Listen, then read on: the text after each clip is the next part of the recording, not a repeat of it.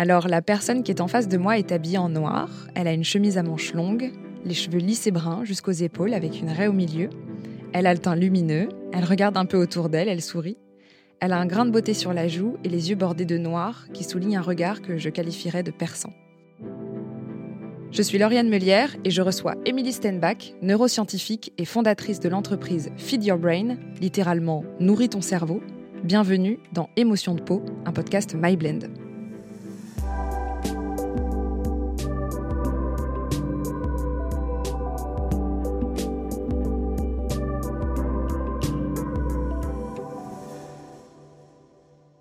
Viens de te décrire à l'instant, dans une sorte de portrait euh, un peu à, l'aveugle pour ceux qui nous entendent. Qu'est-ce que tu vois, toi, quand tu regardes euh, dans le miroir? Je trouve que j'ai une tête sympathique. J'ai beaucoup de sympathie envers moi-même. Oui, ça peut paraître un peu prétentieux, mais j'aime bien qui je suis. Euh, je trouve que j'ai un joli visage qui ne me dessert pas dans la vie. Et mon corps n'est pas toujours vraiment comme les standards de beauté, mais quand il est un peu plus rond ou un peu moins rond, je l'aime bien, j'ai plein de cicatrices sur le corps aussi et je l'accepte.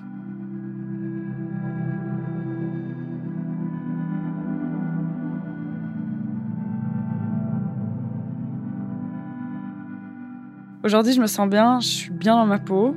Ça n'a pas toujours été le cas. Et comme on m'a trop attaqué sur mon fonctionnement intellectuel bizarre, c'est le jour où on m'a dit qu'en fait, j'avais une intelligence plutôt pas mal sur papier, que j'ai commencé à me sentir bien dans ma peau et que ça a été le début de la fin d'être mal dans sa peau. Tu peux me dire quel enfant tu étais? L'enfant que j'étais, c'était un enfant euh, très très très heureux, euh, qui fait trop de bruit, qui court partout, euh, qui a des idées très farfelues. Je, disais des choses qu'on me ressort encore maintenant. comment est-ce que tu as pu venir avec ce type d'idées? Comment est-ce que tu as pu faire ça? Et, tout allait bien. Et puis je suis arrivée à l'école et tout a commencé à aller mal. Donc déjà, quand j'étais à l'école, je pouvais pas passer les examens tout seul. Euh, je pouvais pas tenir en place sur une chaise. Et je me souviens que je passais mes examens dans la salle du directeur. J'avais plus de temps, etc. Personne ne pouvait lire mon écriture. J'ai des exemples qui me reviennent toujours en tête parce que je pense que c'est ceux qui m'ont rendu le plus triste. Donc cet exemple de dictée. on fait une dictée. Euh, Émilie va au marché, elle va chercher des pommes et des poires. Et donc, moi, dans ma tête, je pense à la dictée, mais à la fois, je regarde par euh, la fenêtre et je vois un avion qui passe ou j'en sais rien de ce qui se passait, mais je vais noter Émilie fait ses courses. Oh, un avion passe. Elle prend des pommes et des poires. Euh, je sais pas, j'ai de la jambe qui me gratte. Enfin, je notais tout ce qui me passait par la tête. Et le prof, la semaine après, dirait à Émilie, de nouveau, elle fait le pitre, elle fait exprès. Je pouvais pas faire le pitre, j'avais pas envie de faire rigoler les gens, j'avais pas d'amis. Euh, je passais mes, mes, mes pauses à la récréation enfermée dans une toilette en pleurant parce que les gens n'aimaient pas interagir avec moi. Tellement problématique que jamais personne ne le remarquerait et j'étais sûre que j'aurais jamais de conjoint. Je vomissais d'angoisse de, vie et euh, ma maman devait m'amener à l'hôpital pour euh, prendre une bonne dose d'anxiolytique parce que euh, j'étais tellement mal dans la peau que j'avais besoin d'être droguée comme un cheval pour survivre, quoi. C'est horrible. C'est horrible dit comme ça. Est-ce que tu peux me parler du moment où tu as découvert que euh, tu étais un enfant à haut potentiel. Comment ça s'est passé? Je ne suis pas dans le moule, je réussis rien. Et en fait, je dis un jour à mes parents que ça va tellement mal, j'ai 12 ans à cet âge-là, hein, que si dans un an je vais toujours aussi mal, est-ce que je ne risquerais pas un jour de mettre fin à ma vie? À 12 ans. On fait les démarches pour euh, m'emmener voir euh, des équipes de pluridisciplinaire, donc psychiatre, neuropsychiatre, neuropsychologue, logopède et tout, pour faire des batteries de tests pour voir qui j'étais. Donc, on a d'abord que j'avais un trouble d'attention et l'hyperactivité. Et après, un ou deux ans après, on a fait d'autres tests parce que justement, les, professeurs de sciences disaient que je devais sans doute être euh, ce que tu appelles au potentiel. Je déteste ce terme parce que je pense que c'est pas bénéfique pour moi de, de me qualifier comme, comme ça. Et donc, je suis retournée euh, voir cette équipe de, professionnels, ou je sais pas comment on dit, et ils m'ont fait passer énormément d'examens.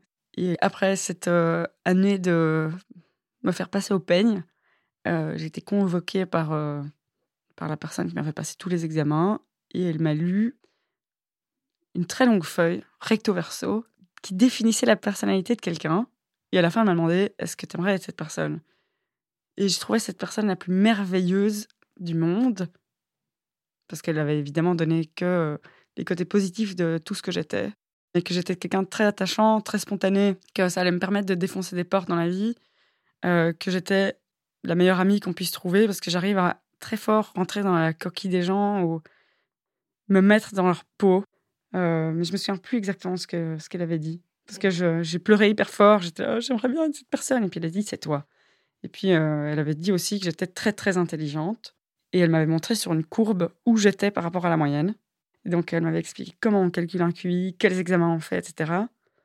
Et que, ben voilà, j'étais euh, en fait très intelligente. Et ça, ça a un peu changé ma vie quand même.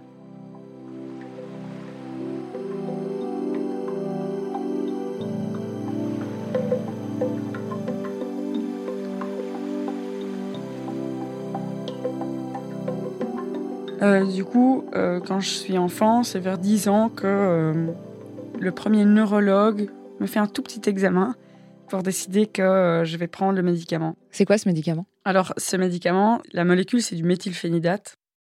J'aime bien dire que c'est un peu comme la cocaïne légale, c'est-à-dire que c'est un effet vraiment fou furieux sur qui tu es, la manière dont tu te comportes, et c'est extrêmement addictif. Et moi, j'ai pris cette drogue pendant plus de 10 ans.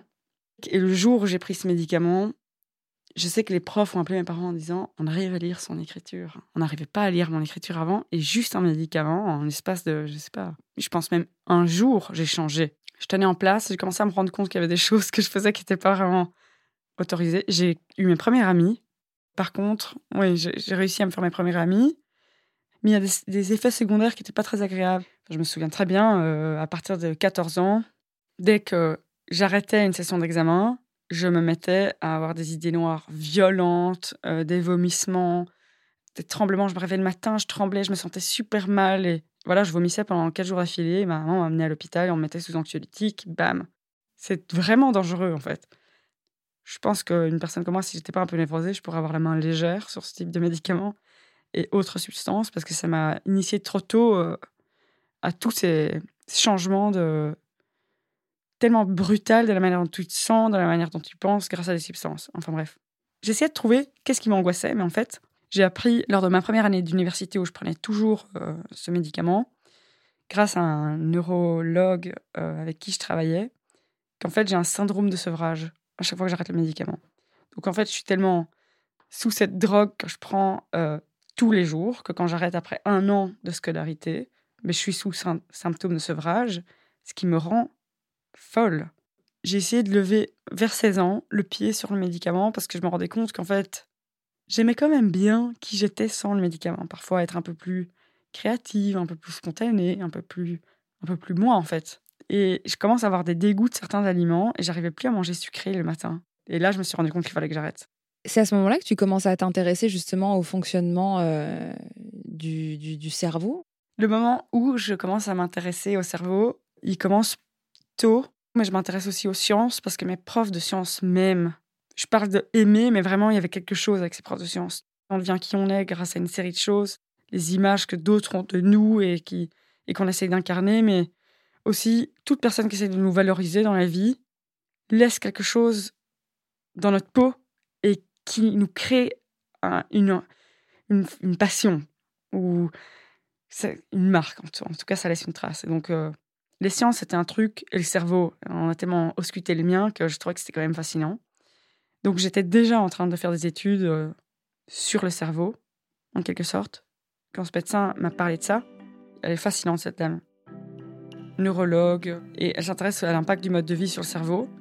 Et donc elle m'explique ses symptômes de sevrage, et elle m'explique aussi, mais tu es au courant qu'il y a un régime alimentaire qui est souvent prescrit aux enfants avec un trouble d'attention l'hyperactivité.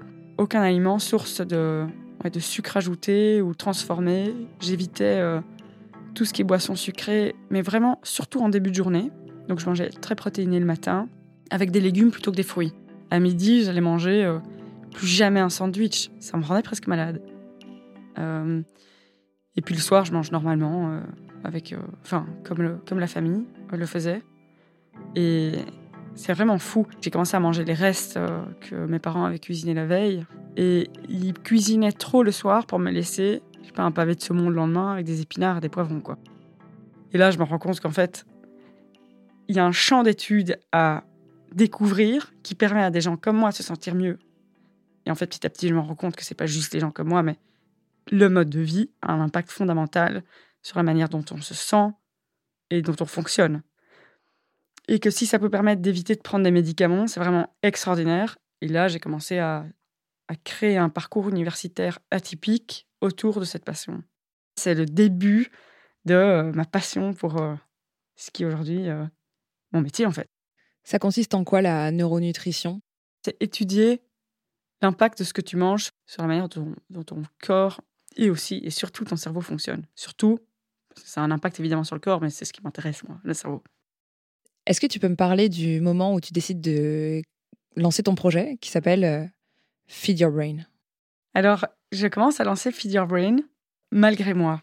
Et ça, c'est vraiment la plus grande chance de ma vie, ce projet. C'est d'abord des gens qui me disent euh, Est-ce que tu peux faire euh, venir dîner à la maison et nous expliquer ce que tu as étudié récemment et tout, ça m'intéresse trop avec des copines. donc, je commence à faire des ateliers un peu comme une paumée, tu vois, avec 10 personnes, où je fais tout payer 5 euros parce que je suis encore toute jeune, où je raconte des trucs pendant une heure.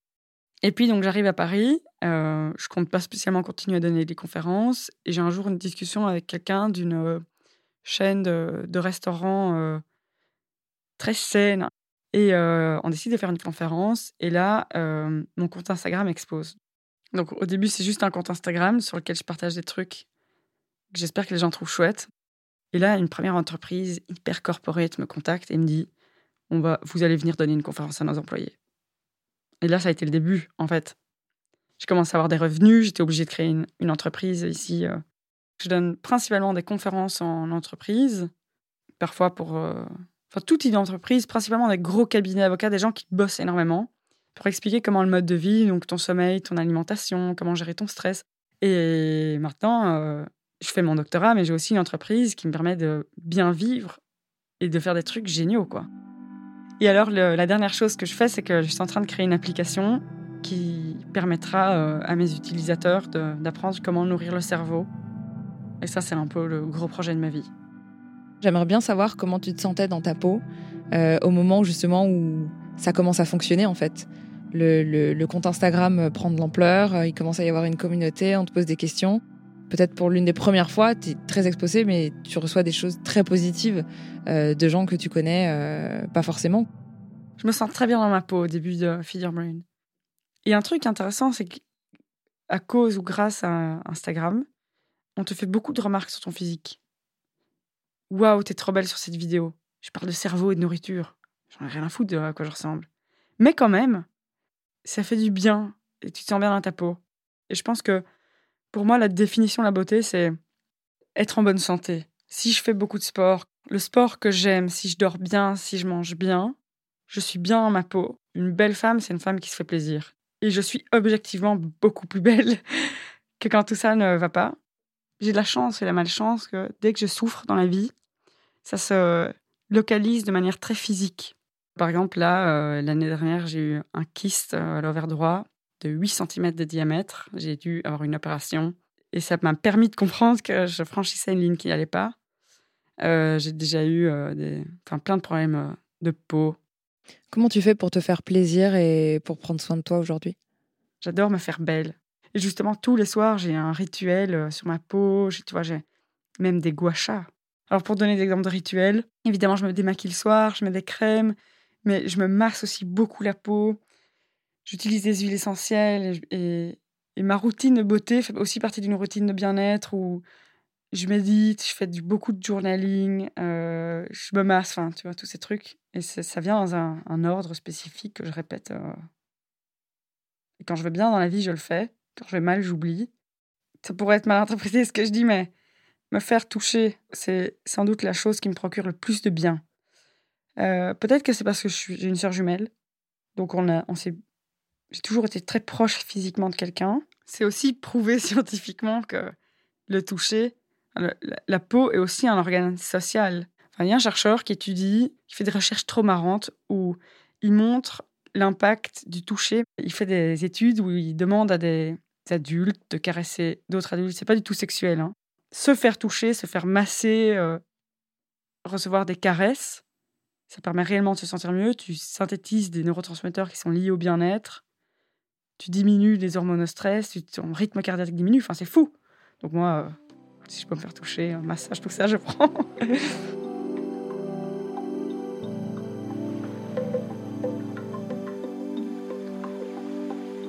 j'ai plein de crèmes, j'ai plein de maquillage. Je suis d'une famille de filles avec ma soeur jumelle. J'ai des copines géniales que je connais depuis mes 14 ans et on était ensemble quand on a eu notre première soirée et on fait toujours la fête ensemble. On adore se retrouver et se faire belle. Et c'est mon petit côté que j'essaie de cacher parce que je sais pas pourquoi je me dis en tant que scientifique, c'est pas, pas bien. Euh.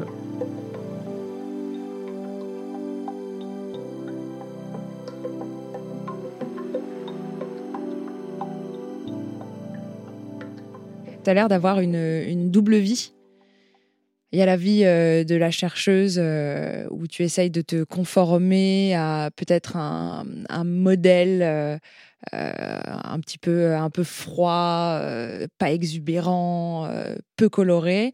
Et de l'autre côté, il y a peut-être la vraie Emily Steinbach qui peut être à la fois scientifique mais aussi créative. Et tu es obligé en fait de jongler entre, ces deux mondes et de passer comme ça d'une peau à l'autre. Est-ce que de jongler, c'est difficile? Alors ouais, jongler euh, entre mes vies multiples, c'est super dur. Par exemple, à Londres, j'étais dans un labo où je faisais euh, un projet d'un an sur euh, la biologie des mitochondries, donc c'était bien, bien niche. il y avait quasi que des garçons.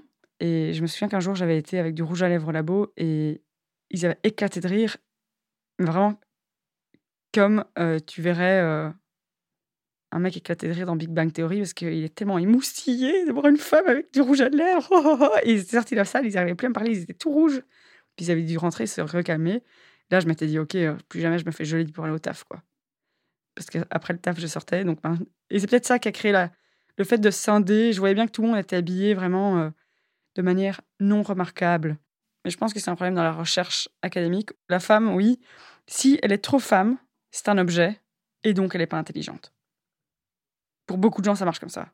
Une belle femme, mince et lancée, parce que c'est ce qu'on trouve beau dans notre société, hein, mais peu importe la femme, euh, je regrette d'avoir été mince et lancée parce que voilà, c'est un, standard de beauté complètement con.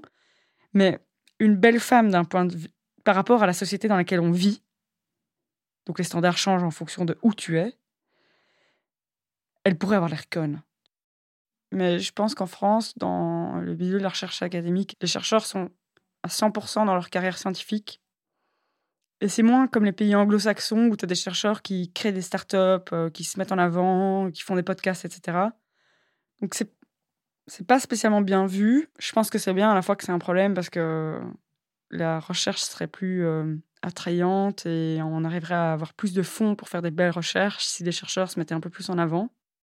Et je me sens pas toujours bien dans ma peau au labo. J'essaie d'être le moins remarquable possible, mais j'ai trop du mal à ne pas être remarquable parce que je parle beaucoup trop, je suis trop expansive. Là, par exemple, pour enregistrer ce podcast, euh, t'en as parlé à personne de ton milieu euh, professionnel? Non, non, non. Jamais. Et je dois cacher ce que je fais euh, avec mon entreprise, pas parce que je dois le cacher, mais parce que c'est pas fréquent de faire ça quand on est jeune chercheur, de d'avoir un compte Instagram, des followers, etc. Et pourquoi est-ce que je peux pas, en fait, qui j'ai vraiment envie d'être. Ça me fait rigoler parce que je pense que je suis quelqu'un de très pétillant, farfelu et trop spontané. Et par hasard, aujourd'hui, je suis habillée tout en noir parce que c'est un jour de semaine et la semaine, j'essaie de pas trop me faire remarquer. Mais si tu me voyais un jour de week-end, je suis habillée avec des vêtements euh, couleur euh, multicolores, des fleurs, euh, des trucs un peu disco. Donc, je me suis dit, zut, je représente pas vraiment ce que ma personnalité. moi, je serais une Miranda Makarov si, si je pouvais être qui je veux. C'est juste trop. Tu vois? J'espère un jour peut-être ouais, y arriver. Au cours de ta vie d'adulte, est-ce qu'il il euh, y a des personnes qui arrivent à se mettre euh, à ta place, qui arrivent à se glisser un petit peu dans ta peau et donc à te, à te comprendre, à vraiment intégrer qui tu es? Aujourd'hui, encore professionnellement, c'est vraiment dur parce que je me rends compte que très souvent, je dis des choses d'une manière qui fait que je suis pas comprise. Euh, je remplis pas toujours ce qu'on attend de moi. Ouais, non, j'ai l'impression que je suis pas, suis pas comprise. Je pense que personne n'a réellement compris, mais là, c'est vraiment quelque chose. Je sais pas pourquoi j'ai toujours pas digéré ce truc. Euh, parce que je pense que j'en souffre encore tous les jours. Et, une des raisons pour lesquelles je fais un doctorat, c'est aussi pour me prouver que même moi, je peux avoir le plus beau diplôme du monde. Et c'est bien parce qu'à la fois, je me rends compte de la chance que j'ai. Mais de l'autre côté, j'ai l'impression que je suis en combat contre moi-même pour me donner l'impression que je, vaux la peine d'être là, je vaux la peine d'exister.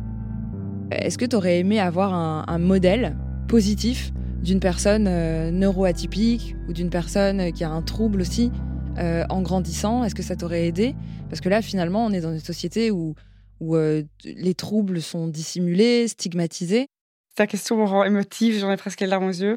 Euh, évidemment que j'aurais rêvé avoir quelqu'un, un modèle de, quelqu'un de différent.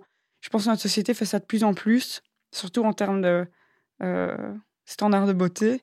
Et évidemment, j'aurais aimé avoir quelqu'un comme moi, plus vieux, qui me prenne par la main. Et c'est pour ça, entre autres, que je fais ce que je fais aujourd'hui et que je, fais exprès d'être un peu médiatisé et que j'ose parler de tout ça. Et dès qu'un parent me, contacte en me demandant de parler à son enfant, je me déplace chez cette personne pour parler à l'enfant et on passe euh, des heures euh, dans sa chambre à parler et, je vois que ça, leur fait beaucoup de bien. Je rêve aujourd'hui de retourner euh, me voir à 10 ans et de me faire un câlin en me disant tu vas survivre quoi, littéralement, tu vas survivre et être heureuse en plus. ça c'est j'aurais jamais cru. Avoir par exemple un conjoint ou des amis ça, c'est vraiment marrant parce que j'étais mal dans ma peau, euh, j'étais bizarre et il y a des garçons à l'école qui, je me souviens, euh, s'amusaient à me pousser et me faire tomber par terre. En fait, de l'agression. Et récemment, je suis euh, à un open air à Bruxelles en train de faire la fête. je suis super bien habillée, je suis avec mes copines, je suis heureuse, je danse. Et je vois cette bande de garçons qui disent Ah, t'as déjà vu et tout, t'étais à l'école avec nous, on te voit sur les réseaux sociaux, c'est tellement cool ce que tu fais, etc. Et un d'eux est revenu, il m'a demandé mon numéro et m'a proposé un date. Je me suis dit, mais c'est quand même fou, quoi. Ces gens me rendaient malade parce que j'essayais d'être acceptée, il n'y avait rien qu'elle ait, et maintenant, euh, je me sens bien et, et on me remarque. c'est marrant. L'une des premières choses que tu m'as dites sur toi quand, euh, quand on s'est parlé pour la première fois, c'est que petite, euh, tu avais un trouble de l'attention, que tu étais hyperactive, comme si c'était ce qui avait structuré ta vie. C'est vraiment l'une des premières choses que tu m'as dites. Est-ce que ça a vraiment conditionné euh, ton rapport au monde? Est-ce que ça le conditionne encore aujourd'hui? Oui, alors ce trouble de l'attention et l'hyperactivité, c'est sûr que il a façonné un peu euh, qui je suis, euh, la manière dont mes, peurs, mes plus grandes souffrances et à la fois une espèce de, une espèce de résilience. J'étais un peu stigmatisée et je pense que on est on se définit parce que les autres nous renvoient de nous-mêmes. On se définit par euh, les échecs qu'on a eus et qu'on essaie de surmonter. Donc, on a, on a envie de se prouver des choses. Et on se définit aussi par les choses qui nous ont mis en valeur. Donc, évidemment, ça a un, impact assez fou sur ma vie, euh, ce trouble. D'ailleurs, c'est une énorme force, je pense, d'avoir vécu tout ça. Aujourd'hui, si j'arrive à faire tout ce que je fais, c'est parce que j'ose des choses que, en fait, plein de gens n'osent pas.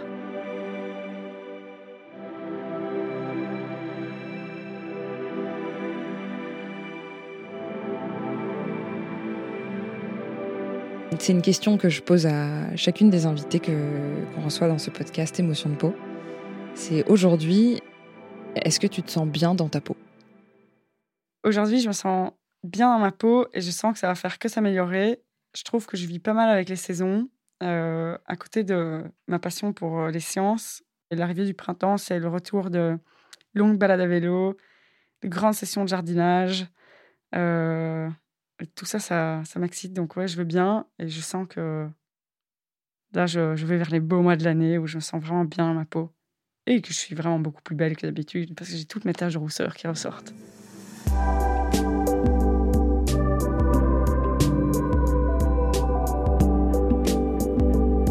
Je suis Lauriane Melière et vous venez d'entendre Emily Stenbach dans Émotion de peau.